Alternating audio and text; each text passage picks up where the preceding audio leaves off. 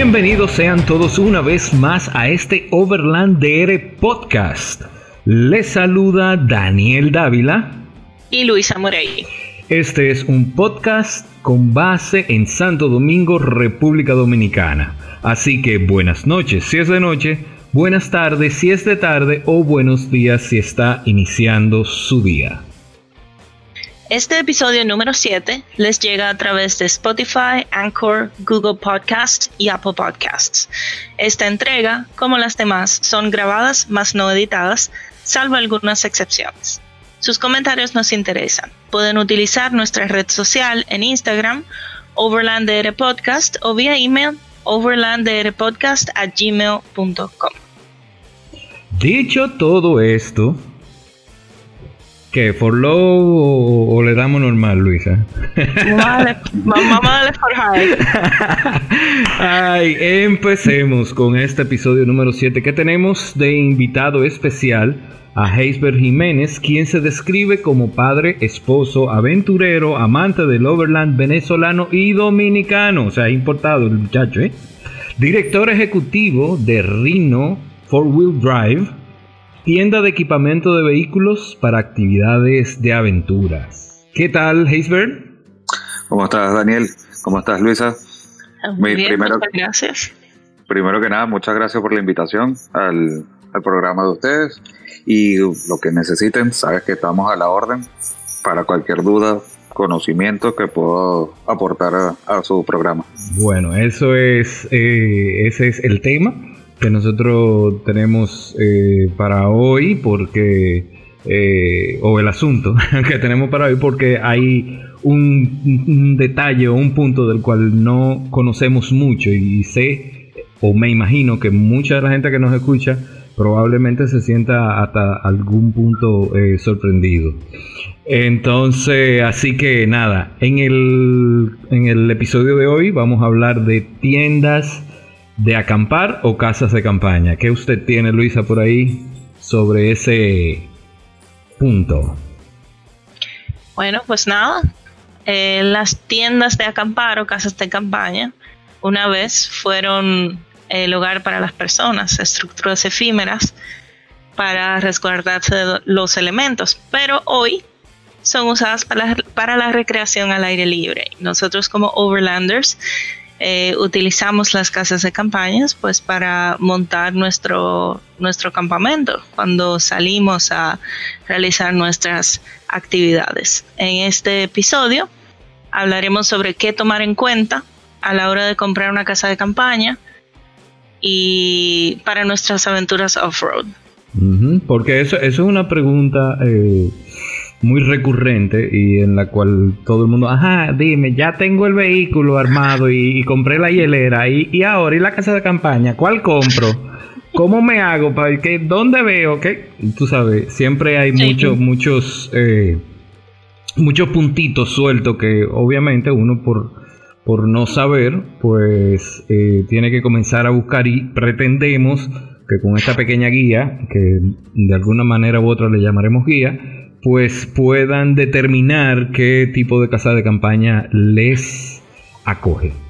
Eh, una, trivia, una trivia importante sobre las tiendas de campaña es que las tiendas eh, de los indios americanos le llamaban tipi, a los de los nómadas o mongoles eh, le llamaban yutra y a la de los árabes. ¿Tú sabes cómo le llamaban a los de los árabes, Luisa? Jaima. Ah, le llamaban Jaima. Sí. Eh, también un dato importante es que no tan solo para recreación al aire libre, también en, momentos de guerra, también las casas de campaña son eh, un albergue usado por las milicias. Claro, también para, eh, para el área médica. Bueno, entonces vamos directo al grano porque yo quiero llegar a ese punto donde Heisberg nos va a ampliar el conocimiento. Eh, entonces, ¿cómo escoger la mejor casa de campaña? Vamos a hablar de características y presupuesto, Luisa.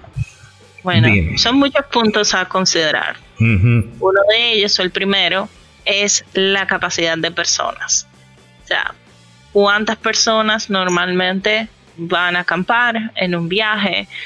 Eh, y de esas personas hay que tomar en cuenta también los bultos, hay que tomar en cuenta si van animales, si son personas adultas, eh, si son niños.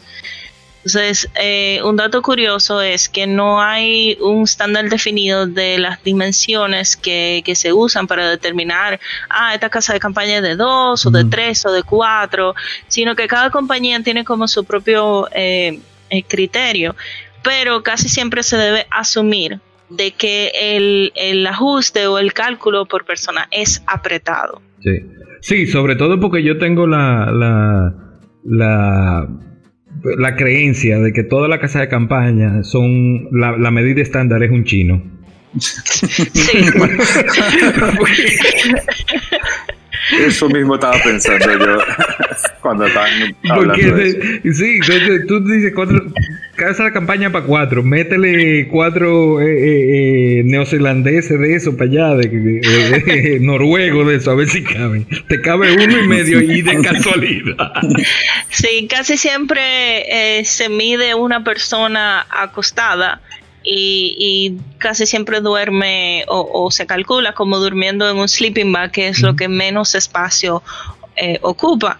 Eh, tú tienes el caso de mi hermano que mide 6'4, entonces eh, la casa de campaña, por ejemplo, la mía, yo tengo una de 4 y, y te mide em, tres personas eh, horizontales y, una eh, vertical, más o menos.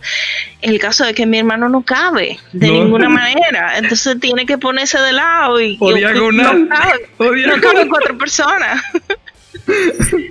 Ay, Dios mío.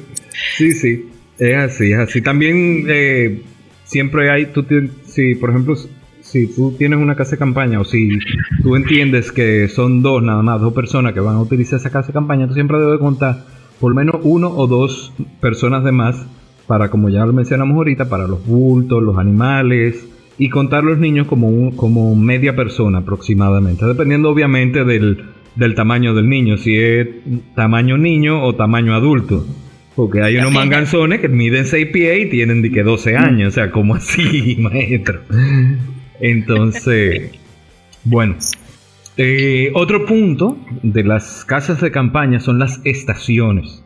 Estas estaciones son de dos, tres y cuatro estaciones.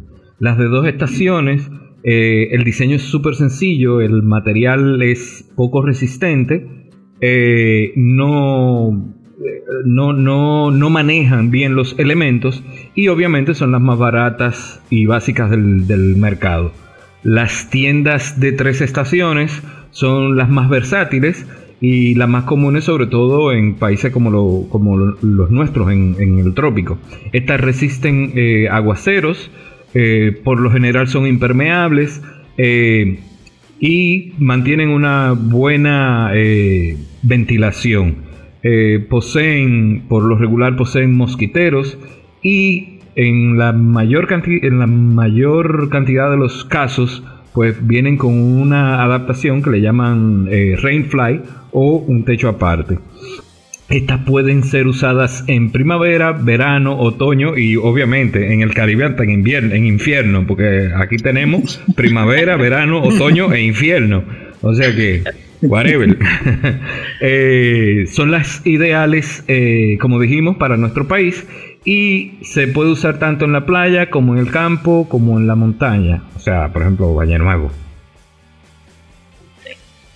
Eh, y de las cuatro estaciones, digo, de, cuatro estaciones, Luisa, ¿qué tú sabes de eso? Bueno, eh, según las investigaciones, porque obviamente había que buscar el significado, porque cuatro estaciones, eso significa que se puede usar el año entero, no importa eh, eh, la condición climática. Bueno, pues no. En realidad, eh, las cuatro estaciones son para invierno. Usualmente son, son ya para resistir frío, heladas, vientos, sí, exacto. Y pudiesen usarse en, en países en donde ya está empezando la primavera, quizá tú puedes usarlo a, principio de la primavera, pero ya para verano te puedes eh, calcinar del calor. Sí. que te iba a una acotación ahí. Sí. En esa, eh, tú las reconoces esa- esas casas de campaña por los colores. Los colores son colores más oscuros y también las ventanas son mucho más pequeñas. Ujú. Correcto. Eh, eh, Yep. Eh, por eso ese tipo de, de- casa de campaña, normalmente cuando tú la utilizas en condiciones de, tres estaciones, eh, su ventilación y su condensación pues es eh, un poco precaria, si le queremos llamar así. Porque son casas de campaña que tienden a concentrar el calor, evidentemente porque son para zonas de extremo eh, frío. Y usualmente también son bastante caras. Mm, Y usualmente son bastante caras, sí.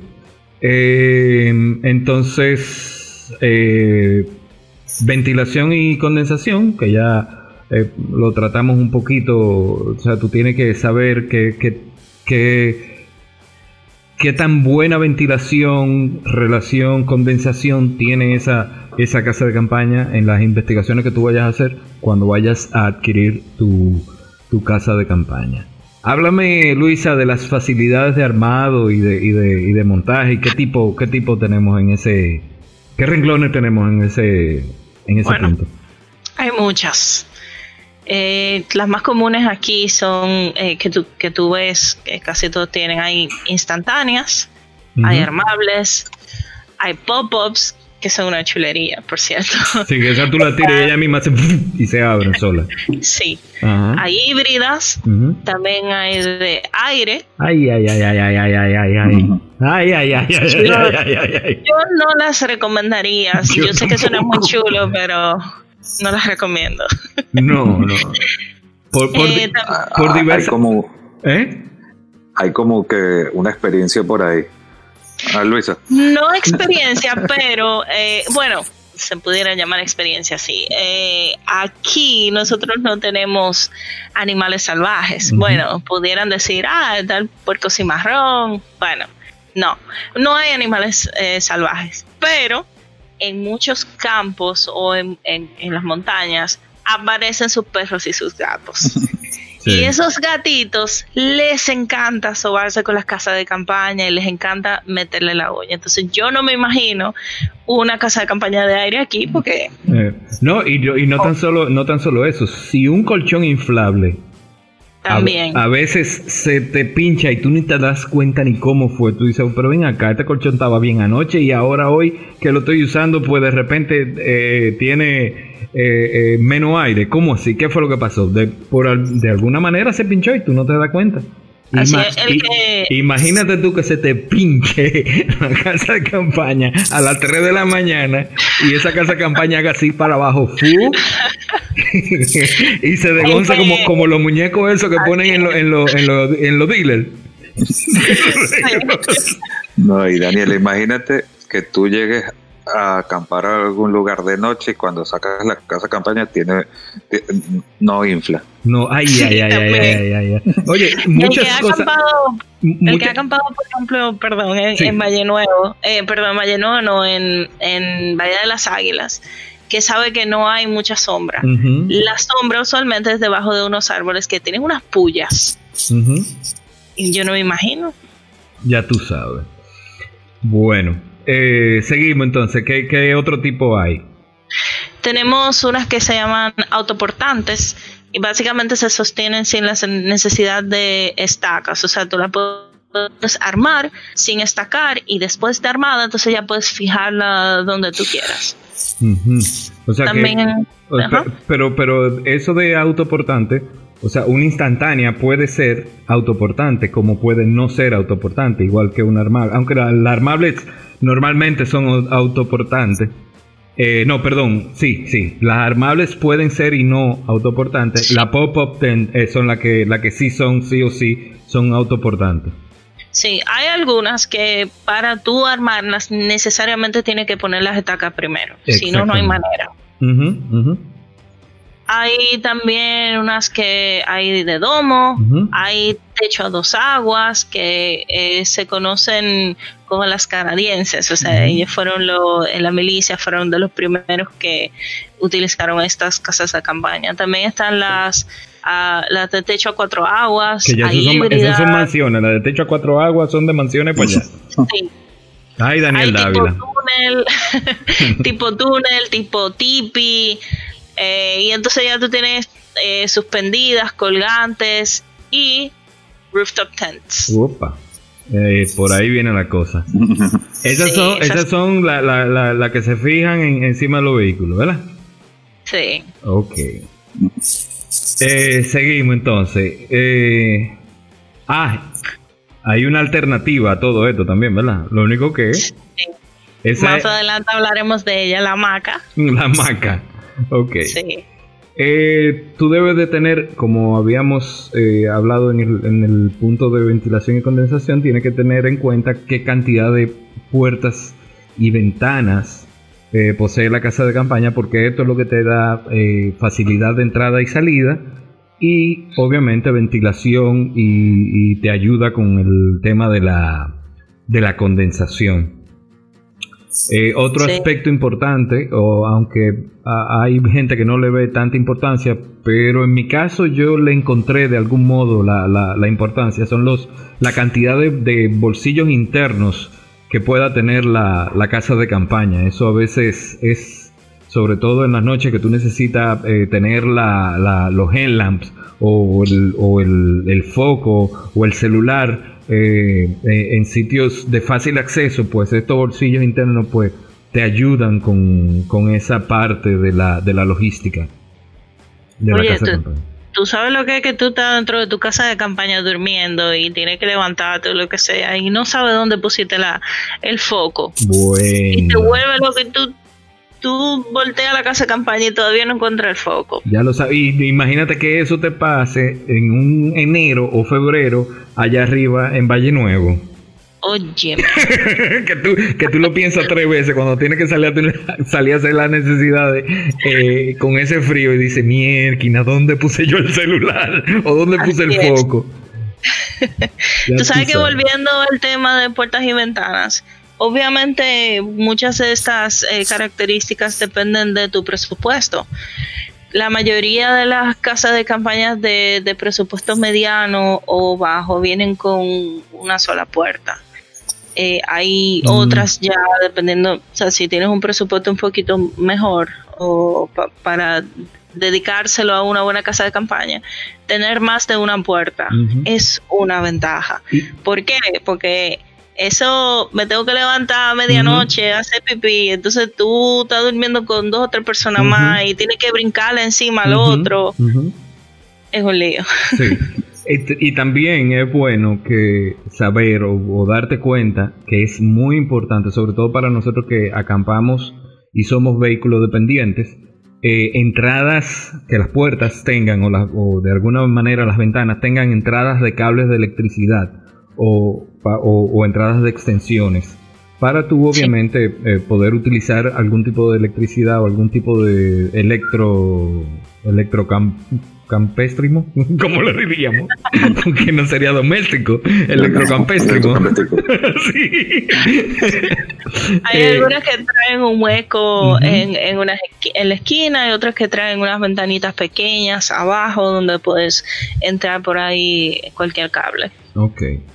Luisa, háblame de un término que yo me enteré en estos días haciendo las investigaciones para poder eh, eh, eh, desarrollar el tema de las casas de campaña.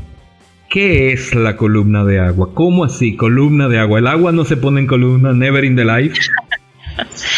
Bueno, la columna de agua es básicamente la capacidad de, de resistencia al peso del agua, del tejido de la casa de campaña. Este se mide en milímetros. Y bueno, hay una serie de estudios de lo cual no vamos a entrar en ese tecnicismo, pero eh, básicamente se recomienda que sea por encima de 1500 milímetros en el techo, porque el techo tiene una resistencia de agua, pero también el piso debe tener una resistencia, ese debe ser de más o menos unos 3000 milímetros. Milímetros de, columnas de agua, perfecto. Eh, tienen, al momento de adquirir una casa de campaña tienen que tener de conocimiento que el sellado y las costuras, o el sellado de las costuras, eh, son considerados el talón de Aquiles de las casas de campaña. Por tanto, siempre hay que tener eh, buen ojo al momento de, de, de tú adquirir una casa de campaña y tener pendiente ese, ese talón de Aquiles. Eh, sí. Si le, si le vamos a, a llamar de alguna manera. Y tú dirás, bueno, ¿y cómo yo me doy cuenta de eso? Bueno, casi todas las casas de campaña tienen sus especificaciones. Eh, en, la parte de atrás del bulto te dice su impermeabilidad, su resistencia al agua, pero también el, el, mayor amigo que tenemos hoy día, que es la tecnología, y como lo decimos nosotros, el tío Google Siempre que uno va a comprar un producto es bueno ir a Google y buscar los reviews de, la marca y modelo específico al que estamos eh, viendo en ese momento para ver si vale o no la pena gastar o invertir el dinero en, ese equipo. Otra de, de las cosas que tú tienes que tener pendiente al momento de adquirir una casa de campaña es el peso que le va a agregar a tu vehículo bueno, tú podrías decir una casa de campaña que puede pesar. Te presento, te presentaría la mía para que veas lo que pesa la condena. Eh, el espacio y la altura. ¿Por qué? Porque no usted nada más no va con casa de campaña, usted va con más motetes. Y entonces, si la casa de campaña te ocupa un espacio eh, eh, muy, muy responsable, entonces, ¿dónde vas a poner tu neverita? ¿O dónde vas a poner la silla? ¿O dónde vas a poner tus bultos? ¿O dónde vas a poner el perro? ¿O dónde vas a poner los niños? ¿O dónde vas a poner la esposa? ¿Te entiendes? Sí, eh, hay, que, hay que especificar que cuando hablamos de estas eh, de peso, espacio, altura, en realidad no nos referimos mayormente a las casas de campaña tradicionales, ¿no? Las que tú sacas de tu vehículo y armas. Ya después hablaremos de los rooftop tents. Eh, y bueno. ¿Tú ibas a decir algo, Hazel? No. Ah, ok. entonces, en cuanto al color, hay un tema con el asunto del color, porque está polarizado ese tema. Hay mucha gente que les interesa un color que se camuflaje con los medios con el medio ambiente. Eh, y hay otras personas, como por ejemplo yo, que me gusta que la que al contrario, que la casa de campaña sea visible a lo lejos. ¿Por qué? Y voy a poner mi punto de vista primero porque ya me fui adelante hablando, eh, pero creo que a ti Luisa te, tú prefieres que pase desapercibido, claro. ¿O me equivoco? En realidad a mí no me importa, a mí lo que me importa es el precio y la calidad. el precio y la calidad. bueno. Eh, venga pero, color que venga. Pero ponte del lado de, pasar desapercibido para poder eh, elaborar bien el tema. Yo que no me interesa pasar desapercibido, ¿por qué? Porque yo entiendo que nosotros siempre eh, llegamos a, a, espacios de, de alto riesgo. Tú puedes decir, bueno, por una montaña, tú en un vehículo que yo... Bueno, sí, pero tú no sabes lo que te pueda pasar que eventualmente alguien necesite eh, dar contigo, dar con el punto donde tú estés y, y por la mimetización de la casa de campaña con el medio ambiente, pues no te consiga o sea más difícil. Entonces yo digo que para mí lo mejor es que sea algo que, que, llame la atención en, de algún modo o sentido. Para mí. Está bien. Pero para, pero para la gente que, que, no, que no, le, no le interesa, pues, eh, pues sí prefieren una casa de campaña que se mimetice eh, con, con, el, con el medio ambiente y así no, no son percibidos desde lejos. Sobre todo esas personas que, que, prefieren no mimetizarse son, eh, perdón, que prefieren mimetizarse, o sea, que la, que la casa de campaña se, se pierda en el, en el eh, a la distancia son gente que normalmente andan solo. Eh, eh, también. Sí, sí. También te iba a, comentar, uno de los temas que de repente algunas casas de campaña son de colores bastante resaltantes, fluorescentes, neones, que tú las ves y de repente dices, ah, ¿por qué? Si como que rompe con la con lo que uno está viendo alrededor. Y este lo, lo utiliza mucha gente, están diseñadas para, las personas que cazan. Entonces están en, el medio de, de, una, de un monte, de un, de un bosque. Entonces están acampando y hay otros que están en lo mismo, que están cazando y de repente se, con, sabes, si vas cazando y con, ves eso, ya, ya sabes que ahí hay una persona. Ese era, ese era otro punto que, iba a tocar, gracias que lo mencionaste porque, porque se me iba a olvidar. Y es que hay mucha gente que utiliza las casas de campaña en zonas de casa. Y eh, para poder decir, hey, estoy aquí, de la única manera que tú lo puedes decir es teniendo un, color que, que resalte dentro de la, pero bueno, eso ya es un asunto más personal, pero sí también es algo que incide a veces puede, puede que sí, puede que no, que el, precio varíe en, por, el asunto del color o, ese, o ese tipo de cosas. Entonces, eh, vamos a ver, que ahora viene Luis a, dañarnos el día. Rango de precio versus calidad. Bueno, claro. Eh, como dije anteriormente, cuando cualquier producto o equipo que uno quiera comprar, siempre debe de investigar primero si lo que estoy comprando vale eh, por lo que estoy pagando. Entonces siempre hay que chequear la calidad del producto dentro del rango de precio que uno desea pagar. O sea que para mí lo más importante de todo es el presupuesto a la hora de elegir una casa de campaña. Eso lo define casi todo. Obviamente adentro de, eh, después de que tú tienes el presupuesto, que sabes cuánto vas a gastar, entonces ya todo lo que hemos mencionado anteriormente eh, es lo que debemos de, tener en cuenta siempre. Ok. O sea que lo más importante de todo, obviamente, es el presupuesto. Así es. Porque es de donde tú partes, tú dices, bueno, mi presupuesto de tanto a tanto, más o menos. ¿Qué yo puedo conseguir con ese presupuesto? Entonces ella te sabe, tiene todos los aspectos que alguna gente se encontrará más importante los bolsillos internos que la facilidad de armado.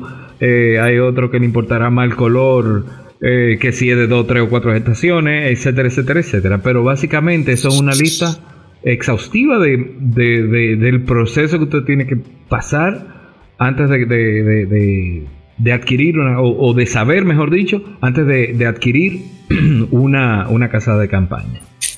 Sí, pero también no hay que volverse loco. Si, si tú quieres salir a conocer el país, quieres explorar y te interesa, qué sé yo, ir a a dormir a un parque nacional, porque obviamente no tienes que pagar, o si tienes que pagar es un precio muy mínimo, 100 pesos por, por persona o 150.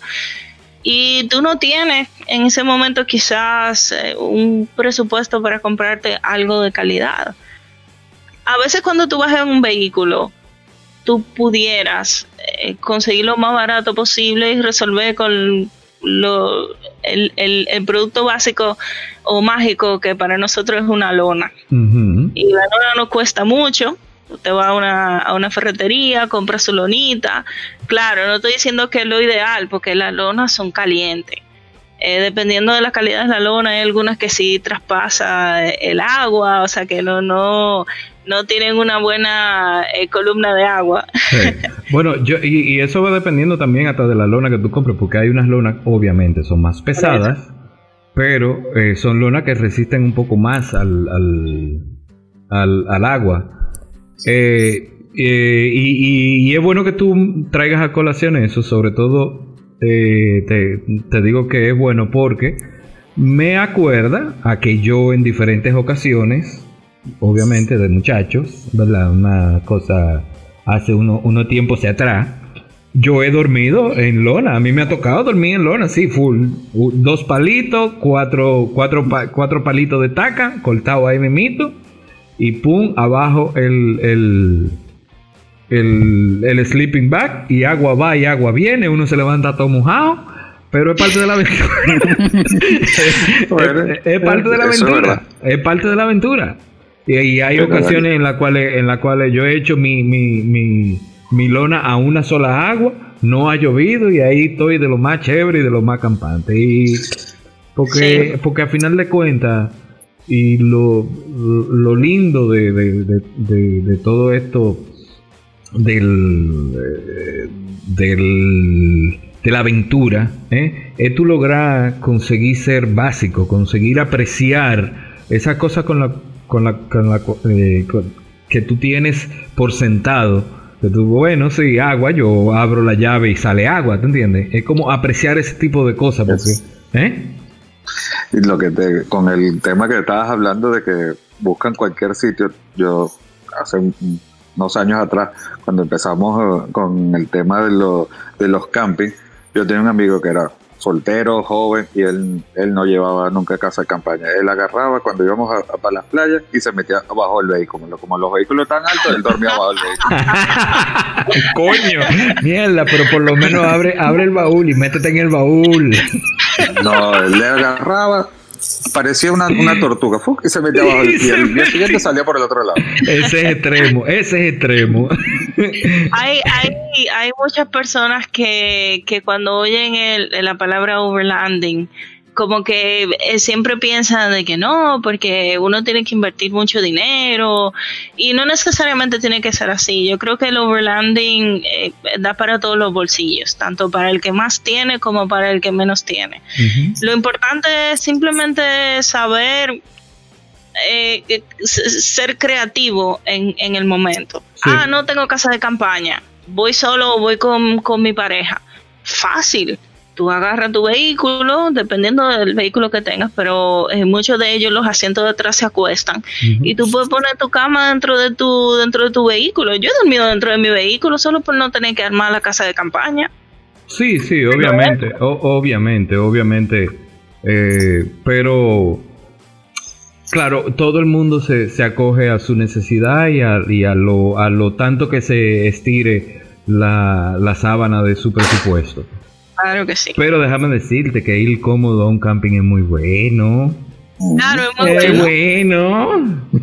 Porque hay muchas personas que van de camping y no, no tienen lo necesario y pasan una, mala experiencia. Tengo muchos amigos que ellos se casaron, tienen hijos, entonces ellos acampaban antes y han llevado a la esposa con los hijos y como no tienen el equipamiento necesario o adecuado para el camping, entonces le, le llovió, lo que sea, entonces ya la, la, persona que vive esa mala experiencia no quiere volverla a repetir. Claro, se convierte en una, en una experiencia traumática. Correcto. Es cierto. Pero en momentos como ese yo siempre digo también que la creatividad influye mucho. O sea, la, la, disposición que tienes de resolver en el momento eh, alguna, alguna necesidad. Por ejemplo, como te digo, o sea, tú resuelves fácilmente un aguacero con una lona, quizá no sea lo más cómodo, es muy bueno tener un, un, un toldo que tú puedas simplemente abrir, o, pero eh, ya uno puede adaptarse a, a su presupuesto y lo que quiera lograr. No, también en la, en la situación donde te encuentras. Yo por lo menos me, hiciste recordar cuando yo estaba allá en Venezuela, eh, corríamos una, una carrera de, de off-road de 4x4 y nosotros tratábamos de llevar, y era con, con acampadas en diferentes lugares, y lo que hacíamos era para llevar menos peso en el, en el vehículo, solo llevamos un catre que es esas, esas camas portátiles tipo militar, y lo poníamos al lado del vehículo. O sea, ahí a la intemperie con un sleeping y ya. Y el problema era que si a la mitad de la, de la noche llovía, teníamos que salir corriendo a algún lado que tuviera una, una un, techo. y tú sabes, ahora, qué bueno que mencionaste lo del catre. Hay, que mira, eso no lo pusimos, hay unos catres que tienen que son, obviamente, es una, es una híbrida, sí, sí la mencionamos prácticamente. Sí. Pero son unas híbridas entre túnel y catre. O sea, una casa de campaña de túnel y catre. Tú, ah, es como si tú agarraras una casa de campaña de túnel y la, la, pones arriba de un catre. Son muy usadas últimamente, bueno, últimamente no, hace mucho. La he estado viendo eh, los, los australianos. las están usando, que son los papás del overland. exactamente, es lo que te iba a decir. eh, las están usando mucho. He visto, he visto una cuanta de, de, eso en, en, unos cuantos programas de YouTube que, yo veo y sigo eh, de, esos australianos. Bueno, Eh, entonces, vamos a hablar de, marcas. ¿Cuáles son las que más se consiguen aquí en, en RDs? Las más comunes aquí, obviamente, número uno es eh, la marca Coleman o Coleman, como lo decimos nosotros, que son eh, para, para su precio, son muy buenas. Tenemos otras que ya son de más bajo presupuesto, que son las Discovery, que las puede ver en, en muchísimas tiendas por departamentos aquí. Hay una marca que a mí me ha sorprendido bastante. Es una marca latinoamericana que se ve en algunas tiendas, eh, que es Ecology. Me parece, no sé si es colombiana, pero por ahí es, es suramericana. Y he encontrado que la calidad es bastante buena. También eh, otra marca común aquí es Nature Hike. Estas no se consiguen en tiendas por departamento o ferreterías. Estas se consiguen online y, son más para el público eh, que le gusta hacer hiking o trekking. Y otra, que es la Pavilo, que la puedes encontrar en algunas tiendas, no, no en, en todas. Tenemos otras del mercado que ya son la un poco tirando a lo, a lo profesional, que son la, por ejemplo, la Eureka, la Kelty, eh, no tan profesional, pero va por ahí la Osak Trail, la Wenzel, entre otras. Sí. Obviamente todavía no estamos hablando de rooftop tents. Estas son las casas de campaña tradicionales. Estoy loco por llegar ahí, ya. Dale, tírale los bonos, que ya quiero entrar a rooftop tent. Por Dios, estoy nervioso. Bueno, el bono es básicamente eh, algunos extras a considerar que son eh, accesorios para, para las casas de campaña. Toda casa de campaña, eh, las tradicionales, que son las que, las que nosotros más tenemos, siempre vienen con sus estacas. Vienen con, algunas vienen con, con Rainfly, o la mayoría. Algunas lo traen integrado, otras lo traen aparte. Eh, muchas de ellas ya tienen sus, eh, sus cuerdas, pero ¿qué es bueno? Hay las estacas, hay diferentes tipos para diferentes terrenos. Tú tienes estacas de arena, tienes estacas para piedra y también para tierra. Las que traen las casas de campaña usualmente son buenas para tierra. Son de las finitas, de esa de no es aluminio. ¿Qué, material es? Es como una aleación de, de, metales. Como, como calamina con aluminio y es una cosa así. Sí, pero tú puedes comprar aparte por ejemplo, si vas a acampar en arena, hay unas que son más gruesas, eh, unas que son tipo que parecen como un tornillo, eh, hay otras que son de plástico, que también son muy buenas y son bastante baratas. Entonces, es bueno siempre tener en cuenta eso y comprar estacas extra. Otra cosa, las estacas siempre se pierden. No hay que volverse loco, si usted desarmó su casa de campaña y no encuentra dos estacas, olvídese, eso va a suceder. Así que siempre tenga estacas extra. Y aquí se consiguen localmente, que no hay que comprar por internet, a menos que ya usted quiera eh, una que se, se, desarmen o que sean más eh, eficientes, no sé qué. También eh, cuerdas, siempre es bueno tener. ¿Qué decías, Daniel? Que, te iba a decir sobre. Tú mencionaste ahorita lo de las cuerdas y quería abundar un poquito sobre, sobre las cuerdas, porque yo todavía estoy tratando. Estoy tratando de encontrar las cuerdas de tu casa de campaña. ¿Qué tienen de especial las cuerdas de tu casa de campaña? Que, que son ah. reflectivas las condenadas. Mm. Ay, sí. Sí, eh, a medida que, que, va avanzando la tecnología con las casas de campaña, vemos cosas como cuerdas que tienen eh, hilos reflectivos. Entonces, cuando tú la iluminas, se ven de lejos y ya tú no tienes, ya tú no te vas a tropezar con ninguna cuerda, porque eso es famosísimo. no, hay, vaina, no hay vaina que te dé más cuerda que tropezarte con una jodida cuerda. y no sé a quién le da más cuerda, si al dueño de la casa de campaña o el que se llevó la, la, a todo el mundo, a todo el mundo, porque si es un borracho, hasta la casa de campaña te tú. o al dueño de la casa de campaña que se tropieza con su propia cuerda. Con su propia cuerda, ya tú sabes. Y, lo, y, siempre pasa que la pone y dice, la estoy poniendo aquí para, yo recordarme y se la lleva. Sí, una de las cosas que, que mi esposa me, siempre me aconseja y siempre hemos tratado de, poner en práctica es de amarrarle un tipo de fundita o algo. Eh, que se vea que hay como algo ahí, eh, sobre todo para las noches, sí, que, que hay algo moviéndose. Eh, Pero a veces ni así. Sí, sí, imagínate. Yo me la he llevado de todas formas. Ahora, la que yo creo que nunca me he llevado son las tuyas porque siempre la veo, siempre se ven las condenadas. la mía, la mía vistan desde lejos. Sí, sí, sí, son aperísimos, aperísimos, aperísimos, aperísimos. Eh, y eso vinieron con la casa de campaña, que es lo chulo. Sí, sí, sí, sí. Eh, otro bono es también siempre andar con lonas para imprevistos, porque usted no sabe en qué momento le caiga un aguacero de más de, de 1500 columnas eh, y se le, se le dificulte un poco el asunto. Entonces siempre es bueno usted andar con su lonita ahí de por si la moca, para, ¿verdad? Y, por ejemplo, como yo, que suelo ponerle por abajo eh, una, una, una lona extra, pero eso es más que me puede jugar en contra, pero yo... Sí, como una base. Eh, pero eso, eso a veces puede eh, jugarte en contra porque ahí sí las lunas son buenas eh, impermeando el agua. Ahí son, mira, buenísimas. Cuando tú la pones abajo de la, de la, de la casa de campaña y llueve, al otro día tú ves los jodidos charcos.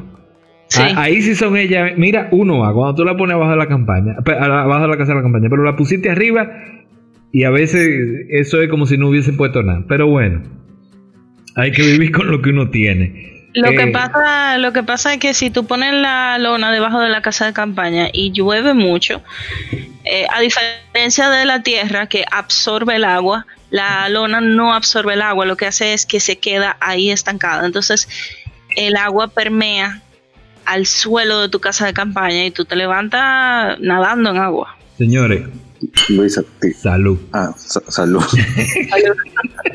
Luis Daniel, yo le iba a hacer un, tips que yo siempre le doy a las personas que van a, acampar por primera vez y a los que tienen tiempo acampando. De repente me dicen, llovió y la casa de campaña se me, se me llenó de agua.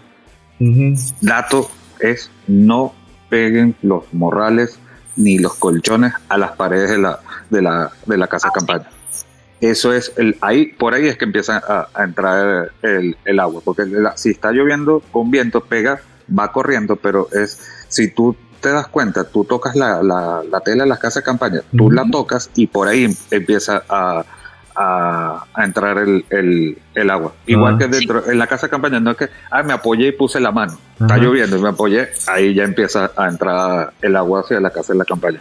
Ay pero mira muy buen dato eh Sí, es así. Especialmente en Valle Nuevo. Exacto.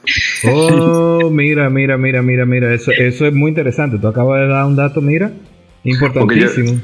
Yo, he visto muchas personas que agarran, ponen el, colchón inflable en el medio y ponen todos los, bolsos alrededor pegados a la casa de la pegados Cuando yo voy, amanece mojado. nada más, si no llueva y con, nada más con la condensación, ya le, porque está pegando y está haciendo la la fuerza. Haz un experimento. Agarra el, el, la tele, échale agua y ponle el, dedo del otro lado para que tú que empieza a, a gotear. A gotear. Mm, mira, bueno. Por fin terminamos. Vamos a hablar de lo que yo quería hablar desde hace rato. hablar. Vamos a hablar de rooftop stand o tiendas de techo. Que para mí, ¿eh? ¿Cómo es? O carpa de techo. O carpas de techo. Que para mí eso es una cosa casi de la NASA.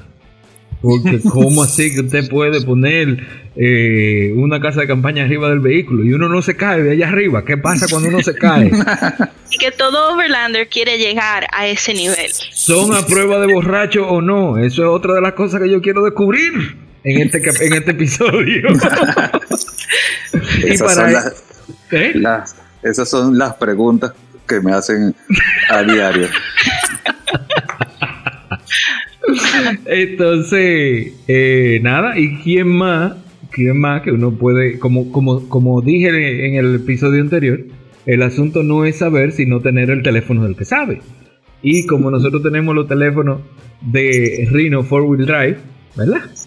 Eh, por eso entonces nos comunicamos con Haysbert para que nos hable sobre Rooftop 10, que hay muchas preguntas ahí que, que pueden surgir. Vamos a ver qué sucede. Así que los micrófonos son suyos, caballero. Muchas gracias por otra vez por la invitación. Y de verdad, no, estoy aquí para aclarar cualquier duda que, que, tengan los oyentes y que tengan ustedes, de verdad. O sea, estoy abierto a cualquier pregunta y que yo les, yo les contesto. Ah, bueno. Y si no, entonces vamos, buscamos dónde, dónde la averiguamos. Eso, eso, es lo, eso es lo de menos. Así que vamos a ver. Vamos a ver. Lo primero, esa cosa que para mí es casi de la NASA. ¿Esa vaina se consigue aquí en, en este país? Sí, sí, claro. Y hay, muchas personas que ya la tienen. Poco a poco las, las personas que se apasionan con el tema del Overland se, se dan cuenta que necesitan una casa de campaña de, de, de techo. O una, una carpa de techo. Y más o menos, por, la, ¿por qué la gente normalmente asume que necesita o quiere una, una casa de campaña de techo? Mira, un, ah, ¿sabes? yo siempre me pongo del lado del usuario como tal. ¿sabes? En la casa de campaña tiene muchas ventajas. Tiene sus desventajas también, pero tiene más ventajas que, que desventajas. La, la casa de campaña es mucho más fresca cuando vas a acampar, sabes, en cualquiera de los, de los, de los sitios que acampes, porque no está al nivel de todas las casas de campaña que, que, están en el campamento. También está, los vehículos tapan el viento y tú siempre estás a un nivel superior. Es igual que el, que vive en una loma y el que vive en la ciudad. El que vive en la loma, este le pega mucho más, más fresco. Yo siempre, cuando montamos las casas de campaña, en el, en el techo y abrimos en los campamentos y los, los, otros que tienen casa de, campaña de piso nos empiezan a, hacer relajo que no, que ustedes viven en, en lomas de, de rincón, por decirte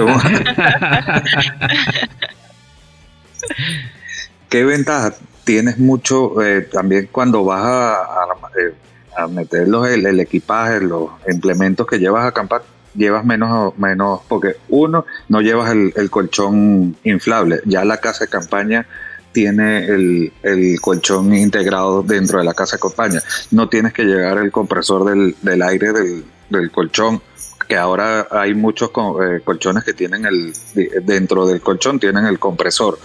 Eh, lo que tú comentaste de la de llevar la lona, que te olvidas de llevar la lona en, en el caso de la, porque de verdad, sabes, a mí me ha entrado agua desde el año 2002 que tuve mi primera casa de campaña de, techo, me ha entrado dos veces agua y fue porque un palo de agua de los, de los grandes.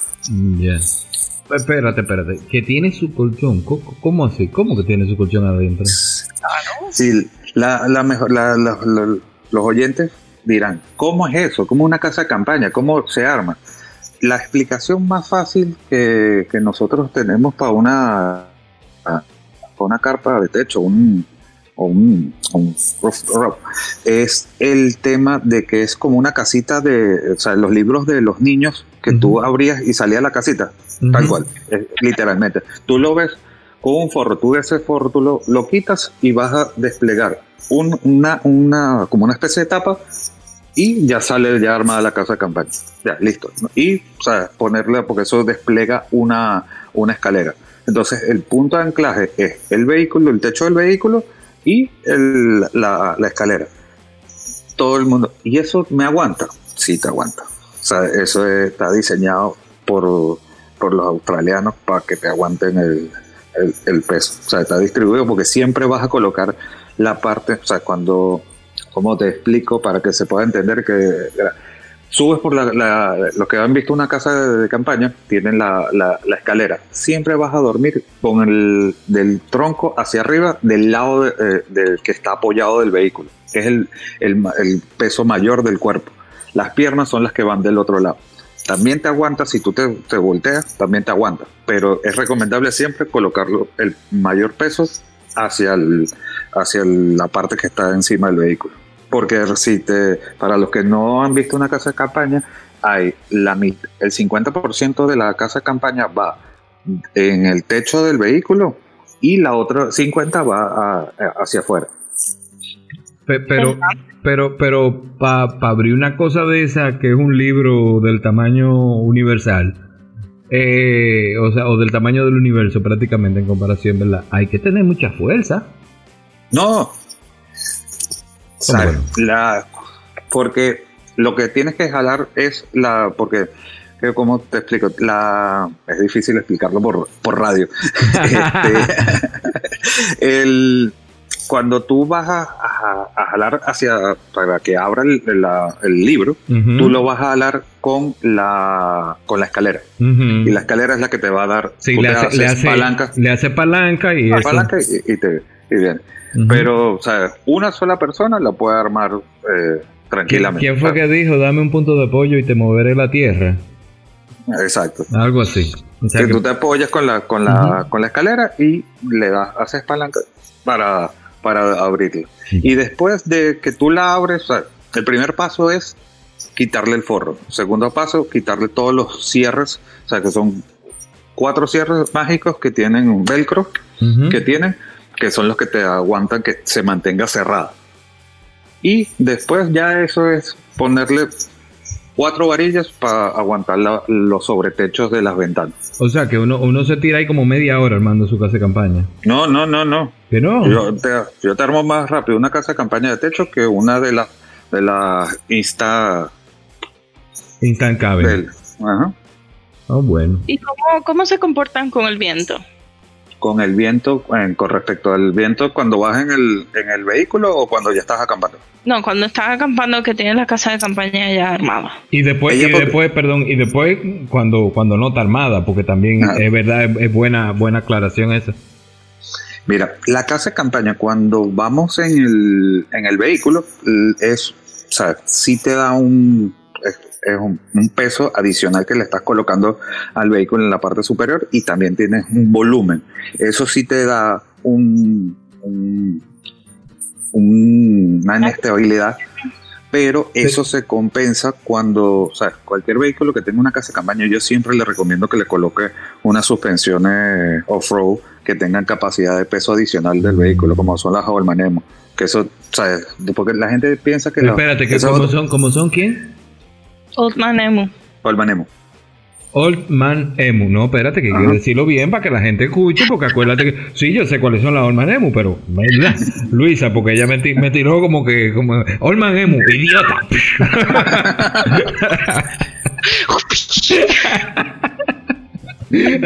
entonces yo lo que quiero es que la gente, ah, Old Man Emu, y entonces lo escriben y van y le, le preguntan, ¿verdad?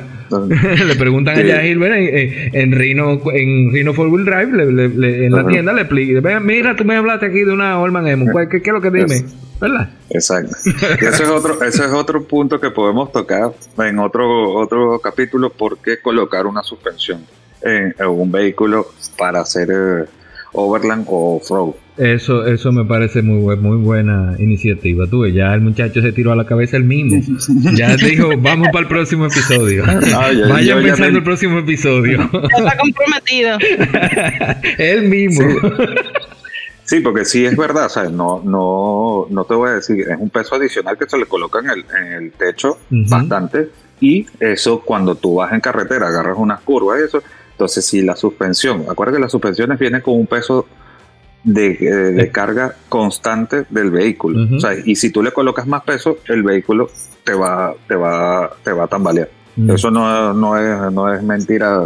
eso eso, yo siempre digo las, las cosas como son. Sí, o sea que. Siempre lo O sea que el, el, tú adaptar un rooftop 10 al vehículo, obviamente te va a variar el punto de gravedad del mismo.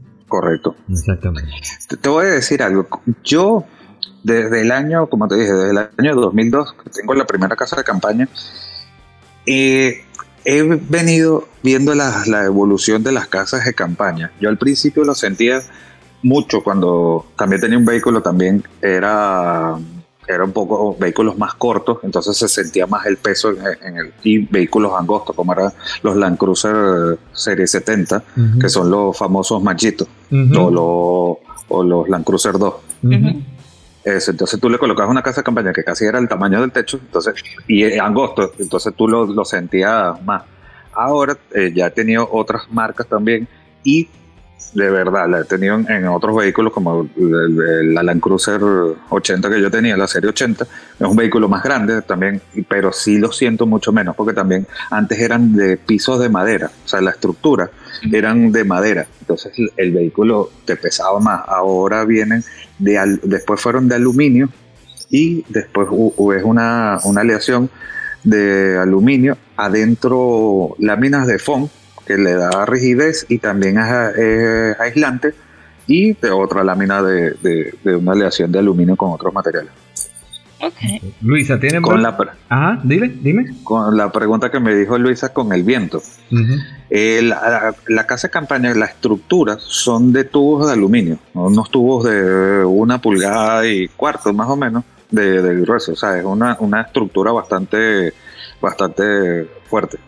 O sea, tú, eh, tú sientes el viento, cuando te pega un viento muy fuerte, tú sientes la, la, la, lona golpeando con la estructura, porque a, a, las personas que no han visto una casa de campaña de techo, son de una estructura de, de aluminio con lona y tiene su sobretecho también. Ok, perfecto. Luisa, ¿tiene preguntas? Sí. Eh, ¿Qué marcas, con qué marcas disponemos específicamente aquí en RD? Aquí en, RD eh, podemos conseguir ARB, Smithyville, esas son las que se pueden conseguir en stock. ¿Sabes? Porque también hay otro tipo de, marcas que, se pueden hacer bajo pedido en diferentes tiendas. Pero las que son la, los que tienen el, el mercado aquí son ARB y Smithyville. Ya, pero en Rino, en Rino yo puedo hacer también pedido de, cualquier otra y tú la, o sea, Rino la consigue o, específicamente son Smithyville y ARB. No, nosotros en stock tenemos las ARB.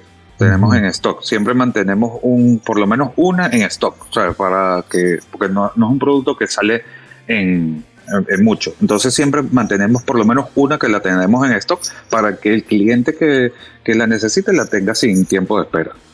Si, si quiere otra de otro, otra marca, si la, las trabajamos bajo pedido. Mm, Hay otra, una de la, de la, del, que hay un tipo de, tienda de campaña de techo, casa de campaña o carpa de techo, que es eh, las que estamos hablando son las la suaves, las soft. Hay unas que tienen un, eh, son hard, que son con una estructura eh, dura, que hay, unas de que son de, plástico y tienen unos hidráulicos, no tienes que estar no, preocupándote por hacer la palanca para abrirlo, entonces abre con unos hidráulicos o con una como la el sistema de los toldos que son como con una manigueta. Ajá.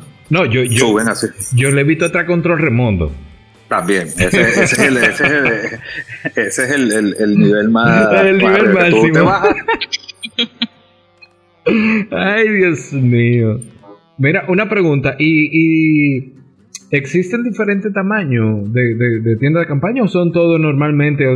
Porque dime tú, si tú le quieres poner una casa de campaña, un rooftop temple a un Jimmy, eh, supongo que no le vas a poder poner la, una, la misma casa de campaña que tú le pones, qué sé yo, eh, a, una Land Cruiser, exactamente. O una Suburban. exactamente. No, mira, las casas de campaña, el mínimo que yo conozco, que yo le, he visto, son las de un metro cuarenta. En, en, las marcas eh, como Smithyville, ARB, tienen, o sea, AEB tiene un solo tamaño, que es de 1,50, de un metro cincuenta, que eso es del ancho de una cama queen, si mal no recuerdo, queen o, full, no me recuerdo, pero una de esas dos, eh, si quieres, después te puedo pasar un, eh, te paso el dato que cuál de las dos es. Pero sí, o, tú lo tiras, podemos utilizar el mismo, cualquier, cualquier dato que tú quieras añadir o o corregir, podemos utilizar el mismo Instagram para ahí mismo en, el en el en el en, los comentarios. Sí, en el feed del, en los comentarios del feed del, del programa, pues aquí mismo poderlo poner. Yo espero que este tema genere conversación eh, para que así podamos entre todos ir conociendo eh, eh, y, y teniendo más información, valga la redundancia, acerca del tema. Correcto. Buenísimo. Ahora, una pregunta. ¿Verdad? Como, como buen dominicano, que nunca vemos los planos de la cosa que compramos. Yo compro mi casa de campaña de Ruta Hotel. ¿Cómo la instalo? Mira, la instalación va a depender del vehículo. Yo siempre recomiendo colocarlo en un, en un rack que sea eh, aftermarket, o sea, que un rack que sea diseñado para las casas de campaña. Eh, funciona en los racks originales, pero no los, no los garantizo. Uno, los racks de, pueden eh, aguantar el peso del, del, de, la, casa de campaña, lo, lo aguantan pero también tienes que tener, tener, un punto que no lo ven las, las, personas, que es el viento que va chocando contra la casa de campaña cuando vas en una carretera. Mm, que ahí incide la, la, la, pregunta que te hacía Luis ah, ahorita. Exacto, y entonces ahí, o sea, si tú no tienes unos buenos anclajes y no tiene eh, ese rack, no tiene la capacidad, el rack se va a levantar. Y de repente en un vehículo que es viejo, de repente tú no sabes cómo están... Eh, anclado. Hay muchos clientes que me dicen, no, montamelo ahí. Y yo le digo, mira, de verdad, si me, para yo cubrirte una garantía, eh, no te lo puedo montar ahí porque si tú vas a 120 kilómetros por hora con un viento de frente y esos tornillos están malos, se te va a levantar la casa capaz y vas a perder el dinero. Mm. Eh, entonces yo siempre recomiendo, eh, si son vehículos nuevos, sabes, por lo menos en el, lo coloco mucho en el FJ. El FJ lo aguanta porque es un, un, un, rack bastante resistente. A mí particularmente no me gusta porque es muy alto, ¿sabes? Entonces mientras más distancia entre el techo y el piso de la casa campaña, entra el viento y hace más, y uh, entonces te va a frenar más. Claro. Entonces, mientras más pegado al, al, techo del vehículo, mejor. Mm. De repente me dicen, bueno, pero para todos los vehículos pues, hay rack que que se consiguen rack para yo le digo que sí, porque si no se, si no lo tenemos, se mandan a hacer, porque de repente puede llegar un, una, una vitara que quiere colocarle en la casa de campaña y de repente se le puede hacer una estructura para anclarlo en los mismos hoyos de lo, del rack original. Ok. por lo menos eh, eh, en, los, en los, los racks, o sea, por lo menos lo que son de los techos, que son los que tienen la canaleta del agua, que son los tipo vial. Esos hay unos que son nada más con dos parales que van anclados a eso, tú lo puedes colocar la, la casa campaña. Ya cuando es un, vehículo como, yo no me acuerdo si la Xterra tiene los, canales de agua, creo que no, tiene el rack adentro. Eso, o sea, ahí ya sería mejor hacerle una estructura, ¿sabes? Una estructura con un rack anclado a los, a los tornillos originales, a los hoyos originales del vehículo. Ok. Dale, Luisa. Luisa es la que. ¿Eh? ¿Cómo es? Luisa, es la que hace las preguntas por el medio. Sí. ¿Cuál es la fiabilidad de este tipo de tiendas o casa de campaña? Mira, de verdad, yo, como te digo, desde el año 2000, 2001, por ahí, no, 2002, que yo tuve la primera casa de campaña de hecho, eso, eso, ahí he tenido varias marcas, y no, eso 100%, o sea, es, tu inversión. Yo siempre le digo a, los clientes que preguntan por la por las casas de campaña de techo, yo le digo, si tú vas a, estás dispuesto a ir a acampar o tienes un gran número de acampadas al año, eh, haz esa inversión que no te vas a arrepentir. Yo tengo un cliente que él, él hace, hace poco, hace como seis meses, él estaba, agarró por salir solo solo con su pareja a ir a acampar a sitios para desconectarse. Hey, pero dale su mention, dale su mention. Si, no, aquí no hay problema, dale su mention. Para que digan, güey, me mencionaron ahí en tal programa. Digo, si se puede, ¿verdad? Si se puede. A, Harold Jiménez. él, él tiene su Land Cruiser eh, Serie 100 y él ha agarrado, se ha ido solo y empezó con su casa de campaña de piso y me dijo, ver, quiero la casa de campaña. Yo le digo, si tú vas a estar en, esta onda, lo que tú estás haciendo te va a ir. No la desmonta del techo. O sea, de verdad no la desmonta. Él la carga para arriba porque dice que cualquier fin de semana que tiene de un sábado para un domingo se va y acampa. Y dice, después que entré allá arriba ya estoy en el barrio, como dice él. Bueno. Mira, y otra pregunta, ¿y, la incidencia del sol en, en esa casa de campaña que, que, está todo el tiempo arriba en el techo? O sea, que, que ¿cómo es? la incidencia cuando estás acampando, cuando sales de la casa de campaña, que estás disfrutando el, día que estás en la casa de campaña allá arriba. No, si no, o sea, supón que es un vehículo de, que usas a diario, ¿no? Y que está todo el tiempo al, a la intemperie, en, el sol. Yo no aguanta? Ella aguanta muchísimo, pero yo no la recomiendo porque mientras, o sea, si tú le haces el, mantenimiento de eh, lavarla, eh, también si tú la desmontas y no la vas a utilizar, o sea, si ponte tú te fuiste este fin de semana para pa Hondo Valle acampada, por decirte un, punto, y, de repente va, tú sabes que no vas a, acampar durante cuatro fines de semana, desmontala, porque uno, te va a consumir más combustible, el, vehículo va a estar más pesado. Entonces desmontala y, y, tenla abajo. Eso, eso es lo ideal. Hay personas que la dejan montadas arriba y también vas a tener un mayor desgaste. Es como que si tuvieras cuatro sacos de cemento montados todo el tiempo en el vehículo, la, suspensión te va, te va, te va a afectar. Pero espérate, sí, no. Eh, eh, espérate, espérate, espérate. Mm. Mantenimiento. Mantenimiento. Pero ser un carro. Pero ser un carro. Ah, pero en la casa de campaña normal también hay que darle mantenimiento, o sea, de piso si tú vas para la playa, te estás pegando el salitre, tú deberías agarrar y, echarle tu lavadito, tu agua para que ese salitre no esté ahí. Claro, claro, y, no, y además, y además, que, que, todos los plásticos, las cosas plásticas tienen que, que eh, humedecerse, ¿cómo que se llama esto? Humectarse. Humectarse, exactamente. De, alguna forma tiene que, y, y, no hay nada que, que seque más que el, que el salitre.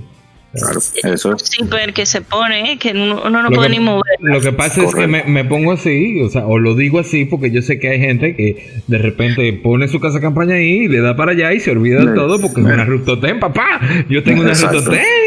Yo tengo una Rutoten. Y pagué mi cuarto. Y pagué mi cuarto de una Rutoten. ¿Qué mantenimiento del carajo? Pues sí, tiene mantenimiento. Sí. Todo, en esta vida tiene, eh, eh, tiene mantenimiento.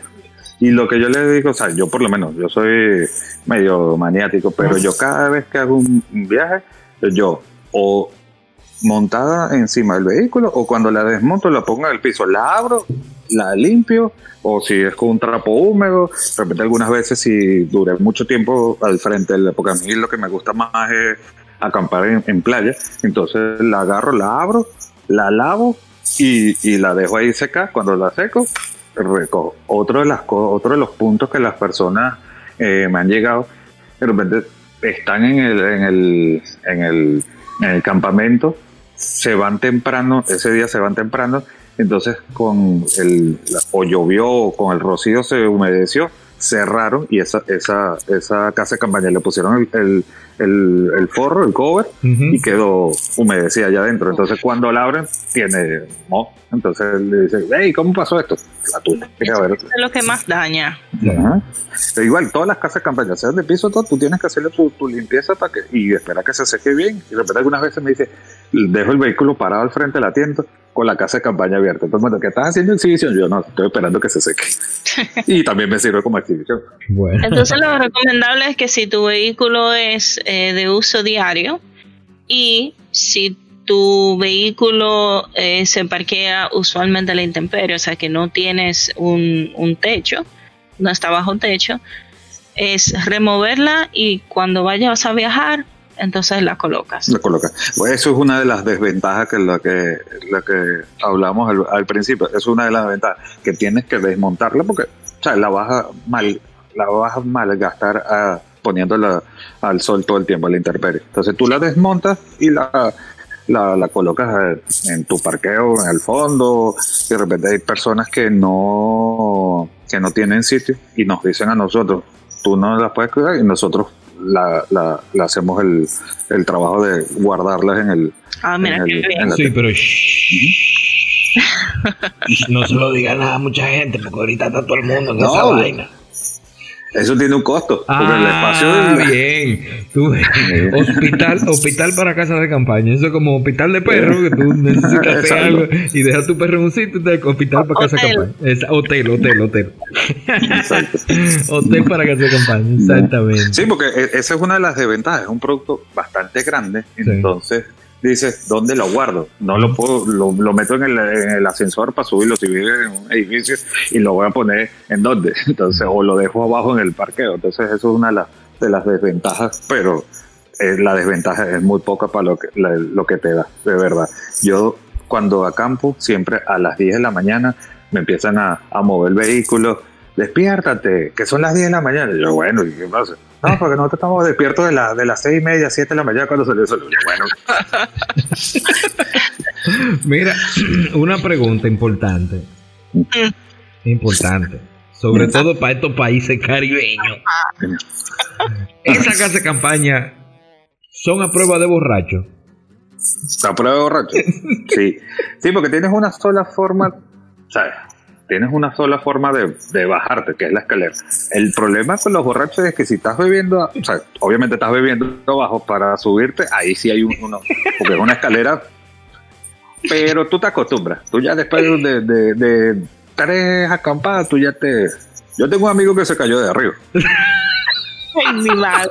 Y la novia lo dejó. Ame esa historia, de por Dios, ame esa historia, ame esa historia, ven. Eso fue allá en Venezuela. No me acuerdo en qué año fue eso.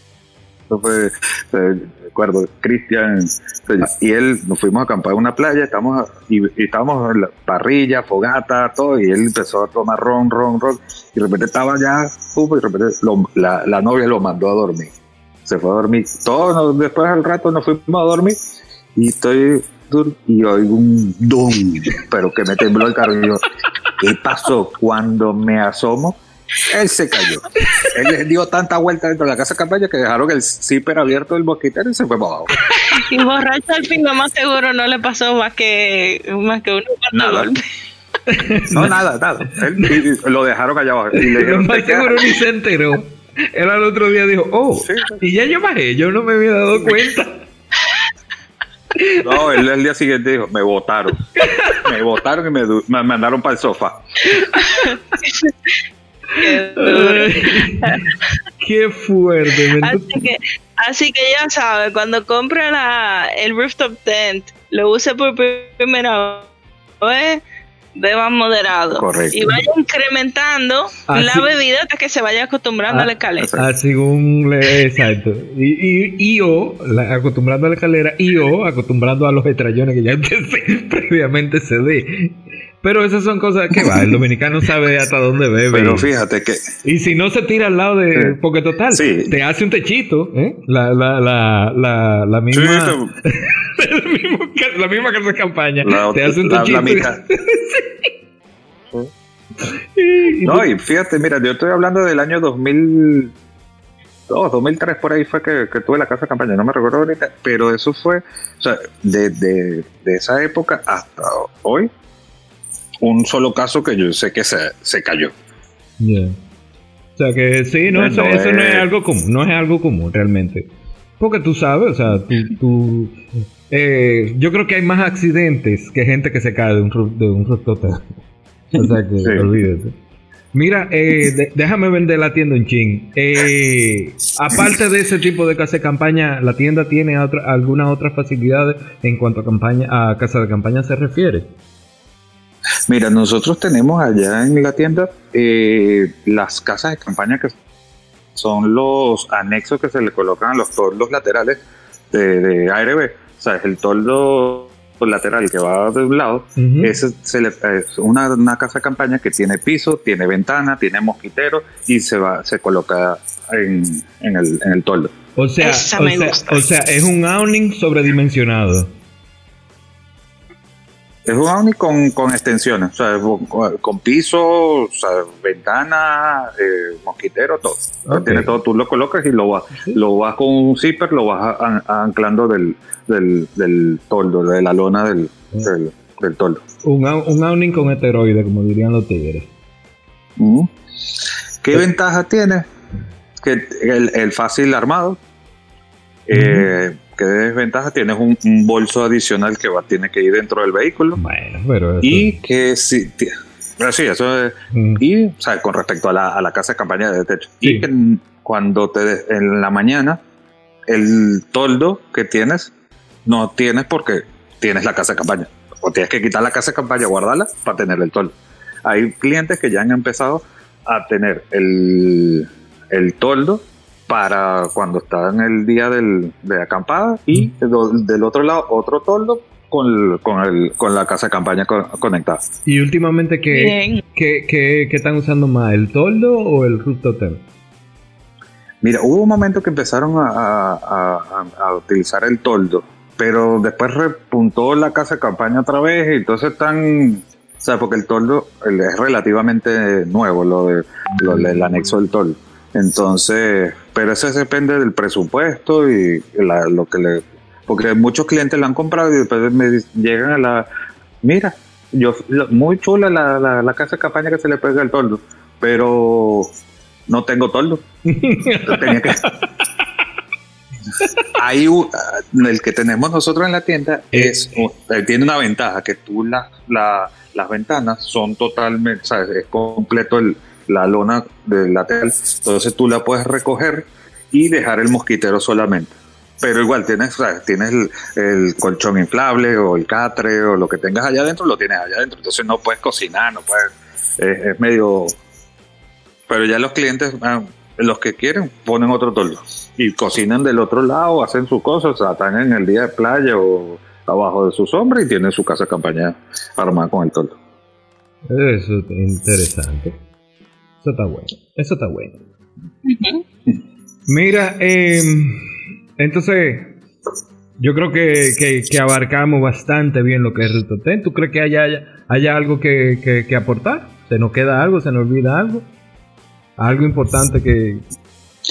Mira, de verdad, todos los puntos que hemos tocado, y cualquier cosa, quedan los, quedan los comentarios abiertos que pueden hacernos las preguntas por ahí en, en el Instagram. Claro, claro. Que ahí se le puede dar cualquier tipo de asesoría sobre, sobre, sobre este y cualquier otro tema, ¿verdad? Con, concerniente a casa de campaña, porque obviamente tú tienes unos cuantos añitos haciendo esto. No, no fue ayer que te pusiste en esto, ¿verdad que no? No, no, tengo unos cuantos años. Mira. Ya, ya tengo aquí, ya tengo desde el año 2010 que me mudé a República Dominicana. Ya yo nací en Venezuela, pero ya me hice dominicano y yo pensaba que mudándome a República Dominicana iba a dejar esto, pero eh, fue algo más mayor que yo. No pasaron ni seis meses y ya estaba otra vez en el mundo del 4x4. Ay, ay, ay. Mira, entonces brevemente, eh, explícame qué es Rino, eh, la tienda, Rino 4, 4 Wheel Drive siempre me, me, me, me, choco porque veo el, el, el 4WD, entonces quiero decir 4WD, pero sé que se, me no, eh, la, la, gente lo conoce más por 4WD. Eh, eh, háblame un poquito brevemente de la tienda porque ya aclaramos de que en otro en un próximo episodio vamos a hablar un poquito de la tienda, pero vamos a hablar más de eh, de Heisberg el Overlander, ¿verdad? Ok, sí. Mira, la tienda es una tienda uh, dedicada a accesorizar vehículos de, aventura. o sea, por si el lema de nosotros es equipate por la aventura. O sea, todo lo referente a la aventura 4x4 y el Overland que entra en, el tema del 4x4, todo lo que sea accesorización. Nosotros no hacemos modificaciones, nosotros accesorizamos con eh, con las diferentes marcas que, tenemos, como es Holman Emo en la parte de suspensión, ARB en el, tema de los bumpers, rack, eh, halógenos, bueno, es una, una gran gama de productos que tiene la parte de, de ARB. También eh, tenemos eh, Procon, Smithyville, otra serie de, de marcas y este, también servicio de mantenimiento de vehículos como es cambio de aceite, freno y todo eso. Tenemos contamos con el centro de instalación que ahí hacemos todos eso, esos servicios. ¿Qué, qué, diferencia hay entre modificar y accesorizar? Mira, modificar es hacer una, cambiarle la estructura del, vehículo como tal. O sea, nosotros lo que hacemos es un, un, producto que está diseñado para ese vehículo, por lo menos una suspensión de, FJ. Nosotros no es que buscamos un, un, amortiguador de tantas pulgadas y se lo colocamos, no, nosotros nos basamos en, lo, en los catálogos y los lineamientos de, la, de las marcas, como en la marca fuerte de nosotros es, es ARB, uh -huh. entonces eso viene ahí. O sea, yo no estoy inventando una, una suspensión. O sea, yo no estoy colocando un coilover de, de tantas pulgadas que yo con, eh, solicito para tener una articulación. No, nosotros lo que hacemos es, y no hacemos bumpers, sino hacemos o sea, los bumpers que ya están diseñados para el vehículo. Es plug and play, sea, quitamos el original y colocamos los, los, los, accesorios. Por eso que le digo accesorizar. Ok, perfecto. No, pero eso es un término interesante sí. de, de, de aclararlo, ¿te entiendes? Sí, hay muchas personas que me dicen, no, que tú modificas. Sí, se puede llamar que lo modifiqué, porque le cambié el, lo que es, visualmente lo estás viendo diferente, lo modifiqué. Pero el término real es accesorizar. Okay. Sí, porque nosotros cambiamos el rack original por otro con mayor capacidad, mejor prestaciones, el bumper también, porque colocar un bumper que no sea de plástico, tiene mayor ángulo de, de, de ataque, tiene capacidad para winch, tiene capacidad para faro, protección de, los, de las luces, ¿sabes? muchas mm. de las cosas. Okay. Interesante. Y eh, cualquier otra cosa. Y cualquier duda que usted, que cualquiera de los que nos están escuchando, o sea, que quiera acercarse a la tienda, con gusto estamos ahí para, ¿sabes? Yo quiero cambiar mi Honda Civic y quiero entrar en el mundo del 4x4, en el mundo de, de, de acampar con en mi vehículo, pasen por la tienda que nosotros le, le, los atendemos y les asesoramos. ¿Cómo? ¿A, a, a, acampar con, con, un qué?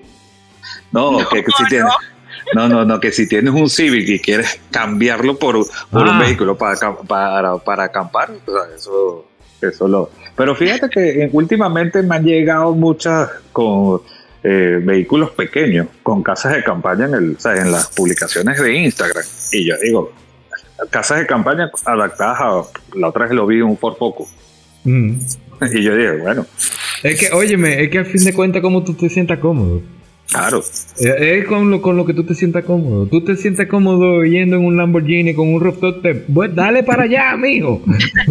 Total, el quedarse y enchivarse es parte de la aventura. Sí. o sea. que hay, hay muchos países que tienen más accesibilidad a sus parques nacionales que cualquier vehículo puede ir. Nosotros no, no tenemos esa facilidad todavía en muchos parques. Uh -huh. Sí, eso es uno de los puntos que de repente, eh, sí, ese era, creo que en Europa, entonces se para en cualquier parque de eso, abría su casa de campaña y pues yo, yo digo, y el espacio adentro para llevar la, la, el barbecue, la cocina, la no, nevera. No, es que no, no lleva nada de esa vaina. El barbecue son tres piedras y, do, y dos palos. dos palos. ¿Entiendes? O sea, sí, sí a, a, mí me dicen, no, es que tú llevas muchas cosas. Yo que no llevo muchas cosas, que yo ya estoy acostumbrado a tener todo mi, mi nevera, mi neverita para el, el hielo, uh -huh. mi nevera 12 voltios con mi, con mi mesa, con mi cocinita para pa hacer el, desayuno, mi barbecue para la, pa la noche. Claro.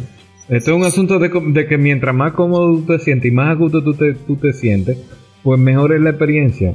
Claro, que, que el tú llevar hielo o no llevar hielo es algo que tú puedas subjetivamente decir sí o no. Sí, yo particularmente, eh, el, el llevar hielo no es más que una manera de tener refrigerar, eh, poder refrigerar ciertas, ciertas carnes y ciertas cosas. Y últimamente en los camping, en los últimos camping que hemos hecho, nos hemos puesto tan vagos, mi mujer y yo, que lo que hacemos es tratar de llevar mejor cosas enlatadas o cosas que no necesiten eh, refriger refrigeración, ¿tú entiendes? Pero hay Mira. gente que simple y llanamente su, su, su, gusto es en medio de la duna de Baní o en, eh, o en medio de, de, de, del derrumbado comerse un jodido helado y ese es su disfrute. ¿Tú me entiendes? Pero, Daniel, Daniel, ¿y dónde dejamos el roncito? No, no, es que el, el, el, hielo, el hielo para yo, para yo, me lo, yo me lo tomo, yo me lo tomo puro y sin nada. Puro. Ah, sí. bueno. Cada, cada, cada, quien con sus necesidades. Pero, es lo que te digo, es lo que te digo. ¿sí? Es lo que te digo. Mira, Daniel y, y Luisa, les tengo otro, otro tema para un futuro programa. Ajá. eh, la- las neveras de 12 voltios en el vehículo. Oh, claro, eso bien. viene. Eso, eso, está, eso está bueno. Eso de Anota- llevar el, Anotado por aquí, se hizo doble harakiri. Ahora también queremos hablar de las neveritas. De nuevo, Ah, otro apuntado. accesorio que todo Overlander quisiera tener. Sí, sí. Sí, sí, sí. El- el- yo creo que el Overlander se realiza cuando, o sea, se siente realizado cuando tiene una neverita 12 voltios y un... y una casa que- Sí, ahí es cuando tú dices, ya, ya Soy ya el Overlander de verdad. Hay, hay un wishlist y hay un wishlist. Entonces, esa, esa segunda es el rooftop tent. Sí, Sí, Ese el sistema, el sistema que va en el baúl de, de la guagua con, con las gavetas la y gaveta, Sí. muy importante. todo eso. Bueno, Yo, yo, eh, el gavetero ya estoy a punto de, de pedirlo, porque en el otro vehículo lo tenía, en la Land Cruiser Serie 80 lo tenía, y en este nuevo, en la GX no lo tengo, y estoy que no me, no me, no me cuadra el, baúl cuando voy a llevar las cosas. bien. Historia de nuestra vida. Ándale. Yo me he vuelto tan buena armando baúles, pero buenísima. Todo el mundo me dice, ven, organízame aquí. Por eso es que bueno, por eso es que bueno que al momento de usted, para jalar por los pelos al, al, al, al tema en cuestión, por eso es que bueno usted conocer qué espacio ocupa su casa de campaña. Obviamente, si es un rooftop pues tú sabes que el espacio es del techo. Ojo, que también tú tienes que pensar que si tú tienes un rooftop, tú no vas a disponer del espacio que te brinda el techo. Correcto. Por, por ende, tú tienes que saber qué tú vas a poner en tu baúl, en tu asiento de atrás o dentro del vehículo en el, en el que andas. Y hay que tener en cuenta que si no tienes espacio dentro del vehículo, o sea, si es una casa de campaña de piso y decides ponerla en el techo, recuerda que si llueve, se te va a mojar el bulto y la casa de campaña. Entonces, tienes que tener eso en mente. Mm. Bueno, una última pregunta, Luisa, Oh, claro. para poder dejar descansar a, a, a Heisberg, porque oye, me estamos abusando de él, ya va una vez. ahorita no me, no, no me sorprenderán los programas Bueno, de dos horas, ya, ya vamos por, por conocimos- 1.26. Eh, Alex, Al- ya, ya sabemos lo que es Rino 4x4. Entonces, ¿cómo nos comunicamos con la tienda? Ah, se pueden comunicar a través de las redes sociales, arroba rino4wd y nuestro teléfono de WhatsApp, que es el 829-641-4058. 80 829, perdón. 829-641-4058. Y ahí, si lo agregan en el WhatsApp, van a ver la, una lista de, de productos que tenemos. Los productos que tenemos los, los pueden ver por el perfil del... Es un catálogo no, que está en el perfil. ya, Así que no hay excusas. no, no hay excusa. Bueno, pues yo creo que es momento de despedirnos. Te dice Luisa. Así ¿Qué te Así dice? es. Hisberg. Sí, estamos, ¿Eh? Ya. vamos a dejar material para otro programa. Para otro programa, claro, claro, que la, gente, que la gente se quede con, ay, yo quería, yo quería, men, pero men, una hora y media de programa, viejo, ya está bueno, deje tranquilo, deje, deje pan para mayo, que estamos en cuarentena todavía. Y, tenemos, y otra cosa que tenemos que hacer, tenemos que cobrar un viajecito para hacer una, una acampada. Sí, Y de sí. ahí sacamos, Ah, no, yo entro de una vez. Bueno, y, y, y Luisa que tiene, Luisa que tiene ese deseo loco de hacer, de poder hacer un, un podcast desde el punto de, de acampada. Oh, pero claro. claro, Eso hay que, hay que, hay que ver cómo, cómo uno lo hace. Un podcast con eh, SMR. Ujú. Ay, sí. Bueno, Pues, pues nada. bueno, Entonces yo lo único que quiero decir es gracias a todos por hacernos parte de su día, de su tarde o de su noche. Con un fuerte abrazo, se despide Luisa Morey. Daniel Dávila y Geisber Jiménez, muchas gracias.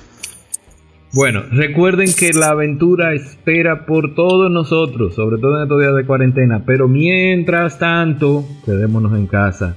y no sean como algunas personas que yo conozco que salen a dar envidia por ahí con sus fotos. No te, no te rías, Luisa. Señores, hasta la próxima. Chao. Bye bye. Bye.